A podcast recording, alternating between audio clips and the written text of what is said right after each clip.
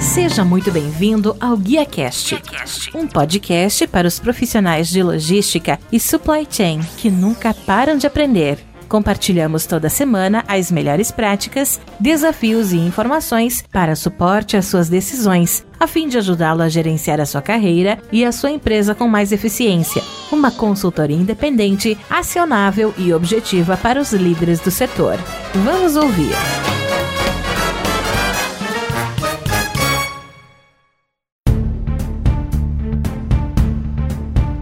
Olá, que tal? Tudo bem? Eu sou Rodilson Silva e recebemos hoje para um bate-papo Eduardo Facchini, que é diretor de Supply Chain da MSD. Ele é graduado em Comércio Internacional pela Universidade Municipal de São Caetano do Sul, com MBA em Administração pela FIA, Fundação Instituto de Administração. Possui mais de 20 anos de experiência nas áreas de Supply Chain, importação e exportação, operações e logística, tendo atuado em grandes multinacionais como Johnson's Controls, DHL, NET e Bayer. Atualmente é o responsável pela área do Supply Chain da MSD, tendo como responsabilidade toda toda cadeia de suprimentos. Eduardo, seja muito bem-vindo aqui ao GuiaCast. Muito obrigado por abrir um espaço na sua agenda, me ajudar a fazer mais um episódio. Imagina, Rodilson, a honra é minha de poder participar aqui. Um prazer poder contar a história da MSD ao longo dos últimos anos, de pessoas que já foram, são ou serão ainda parte desse time incrível que a gente tem lá.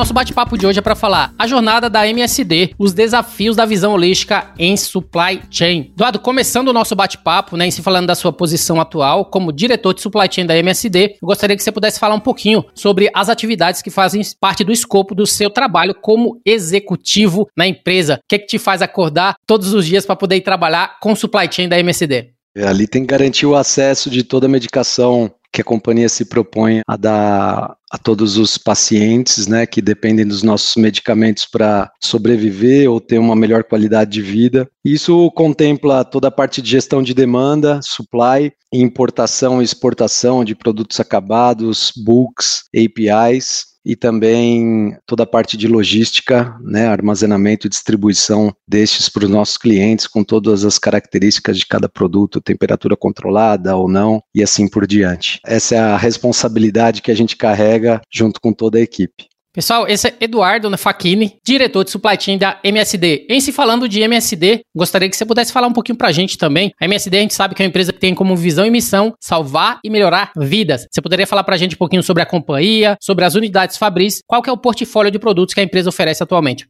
Bom, o MSD vem se transformando ao longo das últimas décadas, né, Rodilson? E hoje está bastante focado em oncologia, portfólio bastante pesado em oncologia, vacinas. Tem uma outra divisão que a gente chama de farmacêuticos, né, onde o principal foco é a linha hospitalar, antifecciosos. HIV também temos produtos e diabetes são as principais linhas, né? Também temos uma divisão de saúde animal, que compõem o nosso portfólio como companhia, e a nossa unidade fabril de produtos farmacêuticos fica lá em Campinas, em Souzas. Somos 71 mil colaboradores mundialmente, é uma empresa de 47 bilhões de dólares e 60% desse valor fora dos Estados Unidos. E a gente tem um investimento anual aí da casa de 10 bilhões de dólares em pesquisa e desenvolvimento, né? Que nos garante aí a vanguarda de uma indústria inovadora sempre que a gente fala de produtos para melhorar a saúde das pessoas.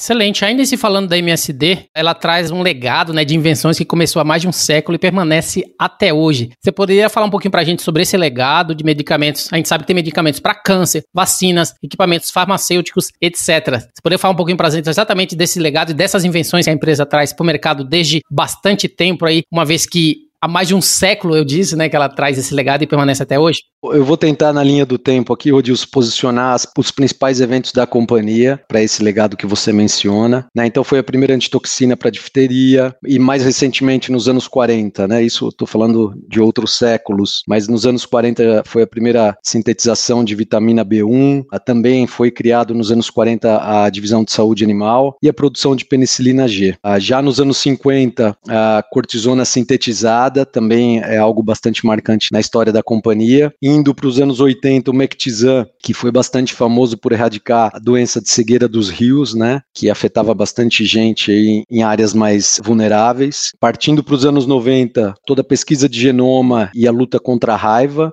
partindo para todas as áreas da companhia. E agora, mais recentemente, nos anos 2000, a criação do Merck for Mothers, né, um programa que visa a redução da mortalidade materna e também um suporte muito grande no combate ao surto de ebola, já que a gente é direcionado para o bem-estar e a ciência e a vida. Né? Eu acho que muito bonita a história da MSD ao longo dos anos em função disso.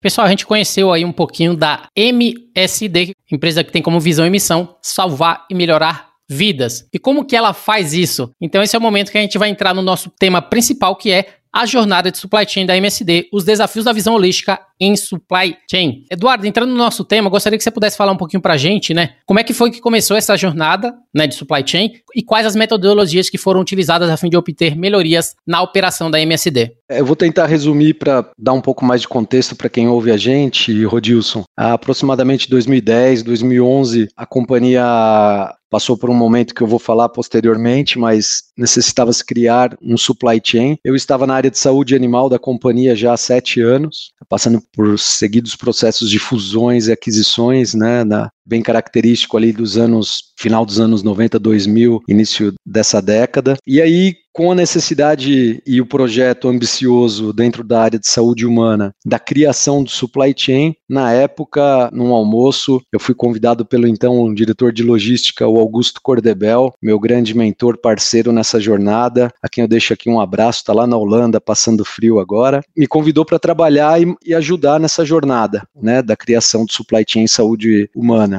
E aí a intenção dessa, dessa implementação seria fundamentar os pilares básicos né, do supply chain, trazendo logística, planejamento, supply em um único SCM. Né? E aí, com os principais objetivos desse projeto, seria implementar o SNOP, um supply chain gerido por demand driven, né, a fim de obter melhor tomada de decisão com real-time data, otimizar os ativos da companhia, e sair um pouco do, do básico, né? Porque tudo isso que eu estou falando é muito básico, mas imaginem vocês que no início da década de 2010 a gente não tinha nada disso implementado para algo um pouco mais estratégico. Então, essa é um pouco da história de como começou essa jornada do supply chain para a saúde humana dentro da MSD.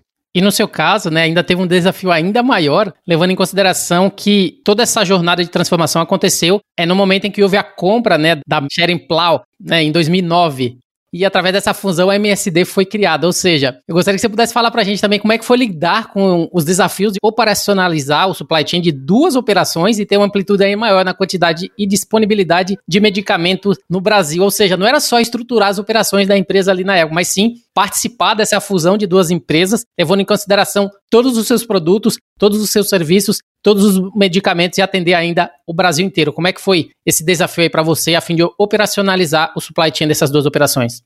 Como toda fusão e aquisição, ela traz essa complexidade, né? Então você tem ali múltiplos sistemas de operação, então eram quatro sistemas após essa joint venture, ah, duas culturas muito distintas de, de trabalho, então MSD e Sharing Plow estava acabando de chegar no Brasil, né? Que vinha de uma fusão com os Mantegasa no Rio de Janeiro e passou por essa fusão e merger com o MSD, e ainda um direcionamento global em construção, quer dizer, não tinha nada muito bem fundamentado para ajudar né, nessa dinâmica. E aí é com muito suor as equipes se estruturando e o que levava a gente adiante ali é acreditar que o sonho e a filosofia de ter um supply chain único e etc seriam implementados com a chegada desse projeto que a gente vai falar um pouco mais de detalhe. E aí era manter o business rodando, os pratinhos girando sem quebrar com as ferramentas que a gente tinha disponível que não eram as melhores na época, né? Levando em consideração né, todas essas necessidades de se adaptar né, às mudanças, isso se faz necessário frente a implementar talvez um modelo de change management a fim de colocar as pessoas no centro dessas mudanças, uma vez que elas serão as responsáveis por esses resultados. Como é que foi feito, no seu caso, esse trabalho em relação a essa transformação dos profissionais de supply chain na empresa? Né? Como é que vocês fizeram isso, levando em consideração que eles seriam aqueles que iam fazer toda a mudança necessária frente a todos esses trabalhos associados às duas operações?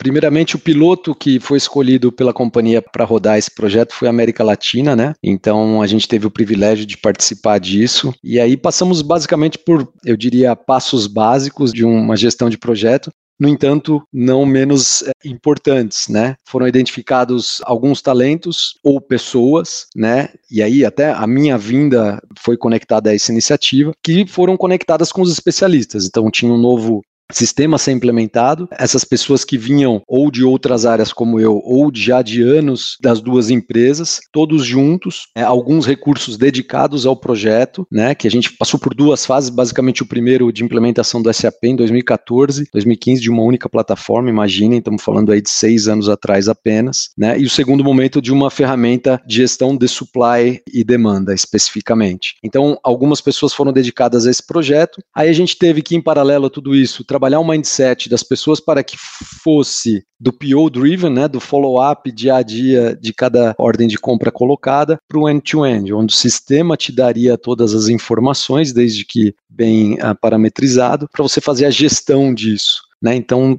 partindo de uma base muito tática para uma base um pouco mais estratégica. E óbvio que tudo isso regado a muita comunicação e transparência, né, Odil? Você vai ver que ao longo do nosso bate-papo aí, comunicação, transparência vão aparecer bastante como palavras-chave para sucesso de tudo isso.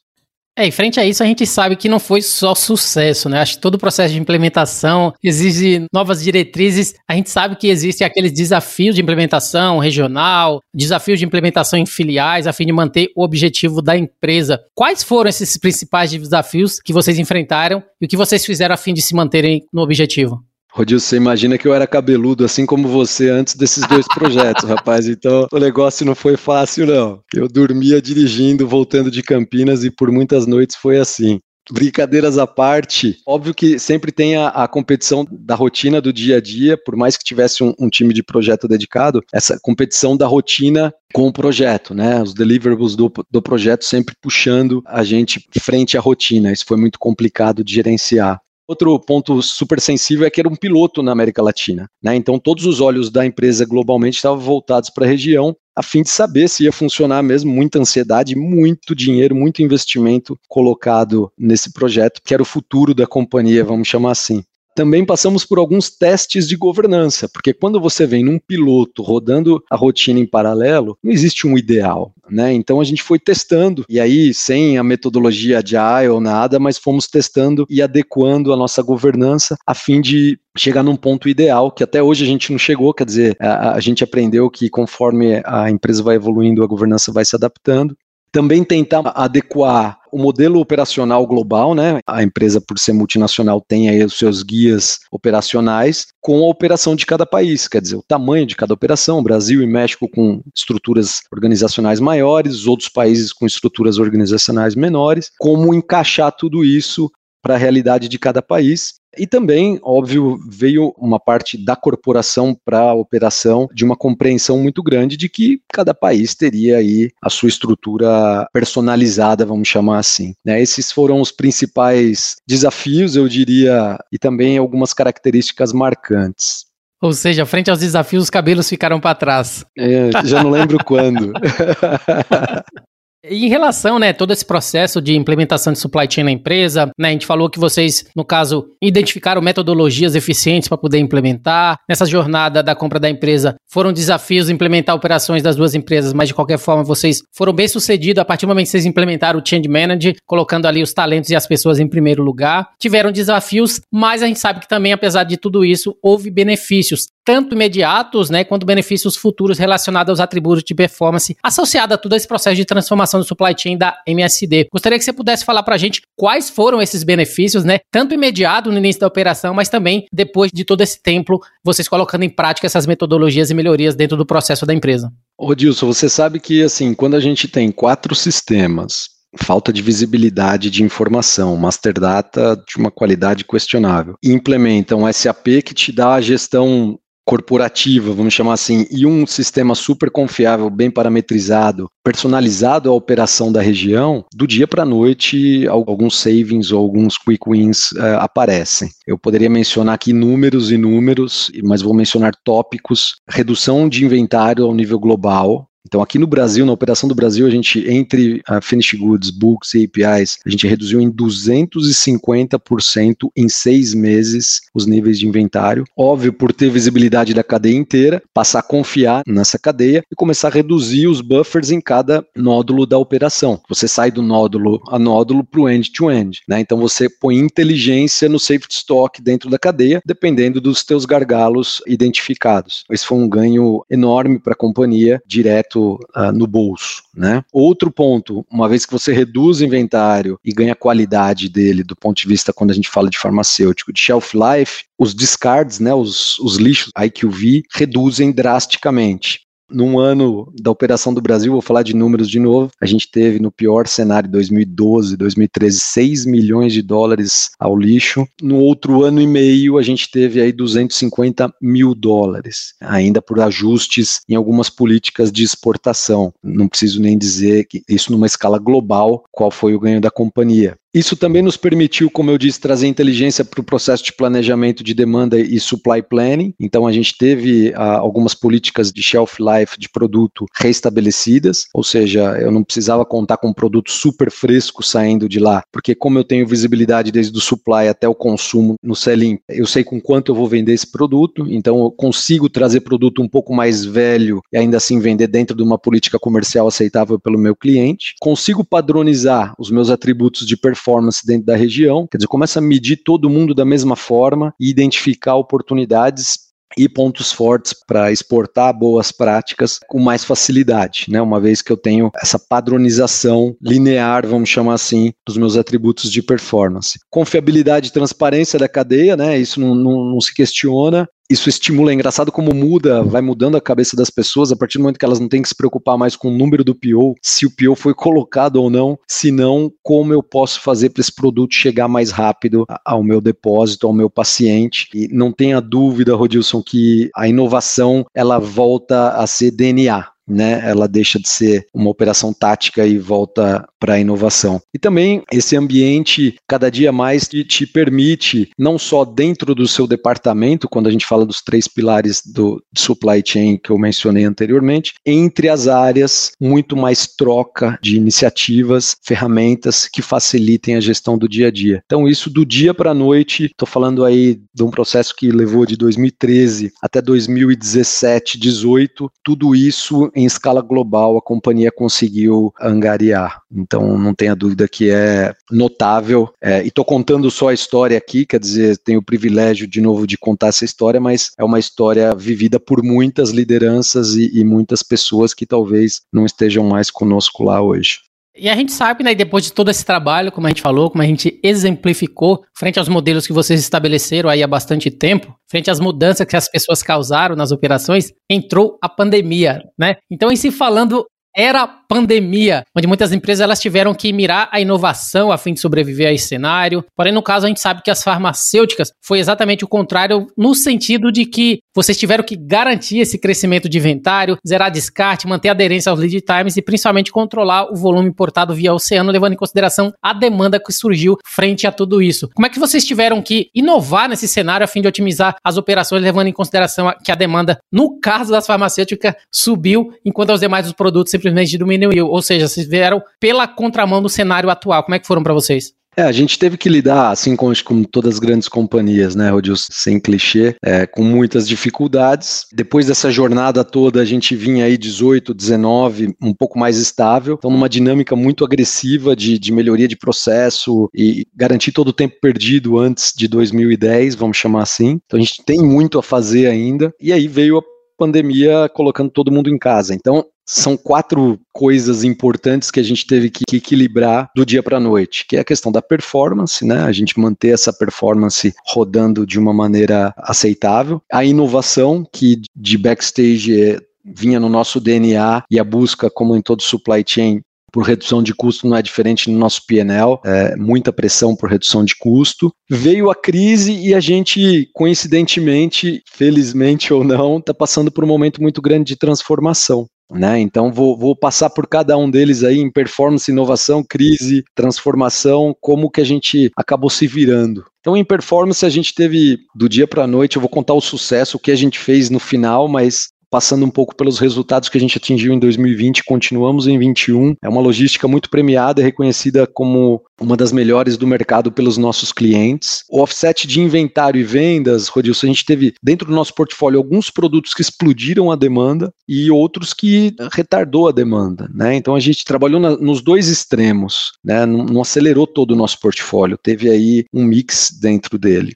Então, a comunicação com a área comercial teve que ser intensificada e a gente ser muito rápido e não por sorte, mas por muito trabalho ter aí uma ferramenta que é o nosso sistema atual que nos permitiu fazer a melhor gestão para evitar esses descartes acima do que a gente tinha como target, né? Não tivemos nenhum problema de segurança, mesmo com tanta solidão nas ruas, né? A gente não teve nenhum evento de segurança, também nenhum evento com excursão de temperatura. Nossos KPIs de comércio exterior, principalmente na nossa operação de importação, eu digo que é uma referência de prática, de boas práticas, né? O que a gente faz hoje no mercado é algo fantástico. E também tivemos a implementação do selo OEA, isso, do ponto de vista de performance, acabei esquecendo aqui de citar uma migração do aéreo para o marítimo que a gente estava fazendo, de produto controlado 2 a 8, né, com toda a escassez de container refrigerado que a gente tem no mercado de 20 pés. A gente conseguiu evoluir nesse sentido e assumimos um lead time maior de importação ali, mas controlando versus essa demanda. Então, em performance, foi isso que a gente acabou executando. Não deixamos de inovar também. Acho que, é, como eu mencionei, o selo OEA da Receita Federal, tivemos uma redução nas nossas operações logísticas de importação e distribuição de 5 milhões de dólares. É um monto significativo, né? Então, hoje temos taxas de armazenamento em aeroportos muito baixa por negociações do nosso time de procurement, muito trabalho do nosso time de importação. Estamos ali na, na vírgula, controlando cada produto. Para você ter uma noção, a gente faz um fluxo personalizado por produto, né? E fica todo o mérito para a nossa, nossa equipe de importação.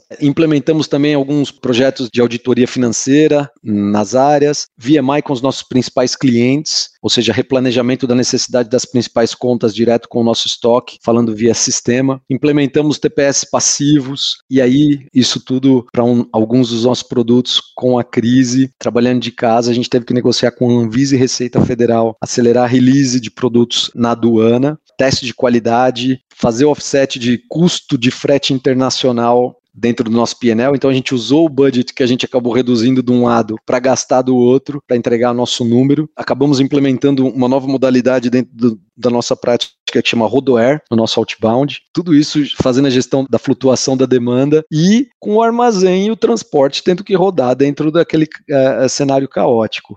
Isso resume aí os três primeiros pilares. Se a gente for para o último, que é o de transformação, tinha uma surpresinha aí no final da conta, que é o momento que a gente está passando de spin-off da empresa, né? A MSD está passando por um momento de divisão e, e recriação da Organon é, com o nosso portfólio de saúde feminina e produtos maduros. Então imagina tocar um spin-off de casa com alteração regulatória, com planejamento de separação operacional, sanitização de master data e criar duas empresas robustas, independentes, duas organizações que pudessem caminhar sozinhas agora a partir de junho, né? É, faltou até fôlego para falar, oh, Rodilson. Toda vez que eu lembro de 2020, me dá orgulho, me falta fôlego e alguns cabelos que já não existem mais se vão, né? Porque foi realmente emocionante. Excelente. Você falou um pouquinho, né, pra gente que uma das gratificações em relação a todo esse trabalho e o reconhecimento foi vocês receberem o selo OEA. Eu gostaria que você pudesse explicar pra gente, né? Acho que nem todo mundo sabe o que significa o OEA, o que seria realmente o OEA, para dar um contexto referente a essa realização e a importância dela frente à MSD. Para quem é mais velho, o EA é a linha azul né, da Receita Federal. São empresas que obtêm um selo de boas práticas, tentar resumir, para que tenha uma linha VIP com a Receita Federal nos processos de desembaraço aduaneiro de importação e exportação. Então tem um, um guia que tem que ser seguido, qualificações de fornecedores da empresa, para que você tenha essa linha de confiança, para não cair em canal amarelo, vermelho, cinza, e um desembaraço mais rápido, por consequência, menos custoso. Então esse selo, depois de um processo de certificação, certificação e qualificação que muita, muita gente trabalhou muito dentro da companhia, não só em supply chain, a gente acabou ganhando em 2019, Q4 de 2019. A gente sabe, né, que frente a esse momento ainda de pandemia, ter que administrar a equipe frente a essas novas dinâmicas de trabalho, né, de maneira remota. A gente sabe que as pessoas estão com rotinas aí de 100% remoto. Como é que vocês tiveram que lidar com esse crescimento imediato e também lidar com essa rotina 100%, levando em consideração que os funcionários precisariam manter a mesma visão holística, né? Como é que vocês intermediaram todo esse processo que vocês vinham de um momento em que estava todo mundo junto, como equipe, fazendo um trabalho de tantos anos, de repente está todo mundo remoto e ainda assim precisa manter a mesma visão e os valores frente ao objetivo. Como é que vocês lidaram com esse crescimento nesse momento?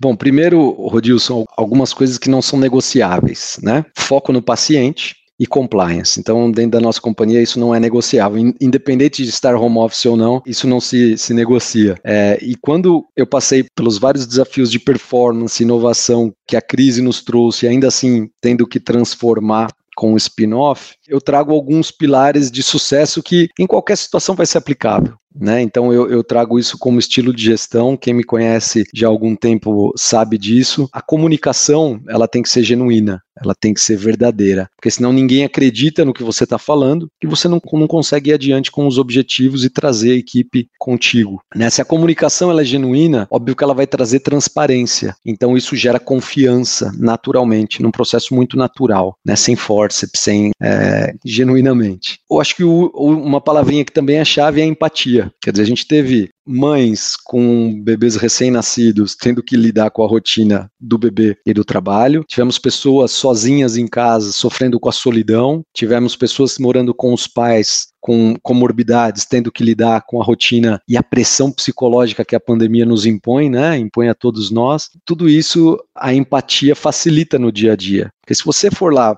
bater o chicote ou uh, bater a, a, direção e acelerar, muito provavelmente você não chega lá na mesma velocidade se você conseguir entender o que o outro lado está passando e tentar adequar a sua comunicação e a sua demanda àquilo. Né? Segundo ponto que eu julgo como de muito sucesso, governança com visão uh, das mudanças que estavam passando para todo o time o tempo inteiro. Então todo mundo, de uma maneira ou de outra, sabia o que, que a gente ia passar. Ó, a gente vai passar por uma separação. Hoje somos X pessoas, tiramos X divididos por 2. A gente ainda não sabe para qual empresa a gente vai, mas a gente ainda tem que continuar entregando isso, aquele projeto etc. Né? Então, essa governança dando visibilidade e transparência para todo mundo foi fundamental também. Outro ponto que eu julgo super fundamental é um ambiente seguro, gerando confiança, né? trazendo os desafios que às vezes caem no nosso colo, como foi 2020, como complementares e não excludentes um dos outros. E eu também, por característica, sempre, outro ponto que eu priorizo muito é o relacionamento. Então, se você tem um bom relacionamento com teu colega de trabalho para resolver os problemas e redefinir prioridade, renegociar o que está acontecendo, e a gente fez muito isso ao longo do ano. Não é algo que a gente determinou em janeiro e foi lá em dezembro e olhou como foi. A gente o tempo inteiro renegociou e redesenhou isso. Foi fundamental. E também aí foi um, um papel mais meu de trazer para a companhia as nossas limitações, nossas preocupações e o quanto e dar visibilidade do quanto a gente é fundamental como supply chain dentro da organização, né? Então a organização passou a nos respeitar muito frente a tantas a, adversidades, o que que a gente conseguiu entregar. Acho que eu tentei resumir em cinco tópicos. E uma vez que, por exemplo, você já vem há vários anos, né, lidando aí com o supply chain da companhia, gostaria que você pudesse falar pra gente qual é a visão futura do negócio para os próximos anos frente ao supply chain que você é responsável dando resposta né, a essa crise de salvar vidas. Qual é a expectativa, a visão futura que vocês manejam aí para o supply chain da empresa, levando em consideração exatamente esse objetivo de salvar vidas que a empresa tem frente aos medicamentos e demais produtos? Garantir o acesso dos nossos medicamentos aos pacientes, Rodilson, essa é a nossa missão né? Continuar salvando vida. E acho que a gente tem aí um momento de adequação à nova MSD, vamos chamar assim, quer dizer, com a empresa já separada. A gente vai continuar transformando, quer dizer, não dá para fazer como a gente fazia no passado, porque no passado era uma, uma empresa única, agora fomos divididos em dois. Então a gente vai precisar é, reinventar algumas questões. A digitalização chega com muita força e tem sido uma, uma grande aliada na eliminação de processos burocráticos e manuais dentro da companhia. A gente está escolhendo melhor nossas brigas e alguns projetos focados na jornada do paciente, quer dizer, conectado com a nossa visão e missão. Uh, também temos aí uma jornada muito grande e a partir de 21, foco bastante grande da área de supply chain, que é o controle de emissão de CO2. Então, estamos trabalhando conversas iniciais com os nossos parceiros para ver o que, que a gente já fez e não mediu e o que, que a gente vai fazer para deixar um planeta melhor para quem vai ficar ao longo dos próximos anos aí. E em se falando aí de novidades, né? Eu vi uma entrevista que no mês passado a diretora médica executiva da MSD, que é a Márcia Datsabad, ela concedeu uma entrevista para a Rede Record de televisão do Distrito Federal, onde falou sobre novidades que a MSD está trazendo ou que está trabalhando, né, para combater o COVID-19 no Brasil e no mundo. Quais são essas novidades, né, frente a essa visão e missão que a empresa tem, né, que a MSD tem de salvar vidas, é, salvar e melhorar vidas? A Márcia é maravilhosa dentro da nossa área médica, liderando a região com todas as iniciativas. Rodilson trouxe e verbalizou o que a companhia colocou como próximos passos aí, né? Então existe um, um produto, é um antiviral oral, um comprimido, que vai ter foco na população ambulatorial. Então você apresenta os primeiros sintomas, é diagnosticado com o Covid, você toma o comprimido. Eu estou fazendo uma comparação chula aqui para compreender, como Tamiflu para influenza né? E você reduz significativamente um número de internações, porque minimiza os efeitos mais sérios e, por consequência, reduz a quantidade de óbitos, né? Então, o produto entrou em fase 3 agora, ampliando o teste em humanos. Vamos ver aí, uh, esperando com muita esperança, não só esse produto da MSD, mas qualquer outro que venha acelerar esse processo de normalização da nossa vida hoje em dia.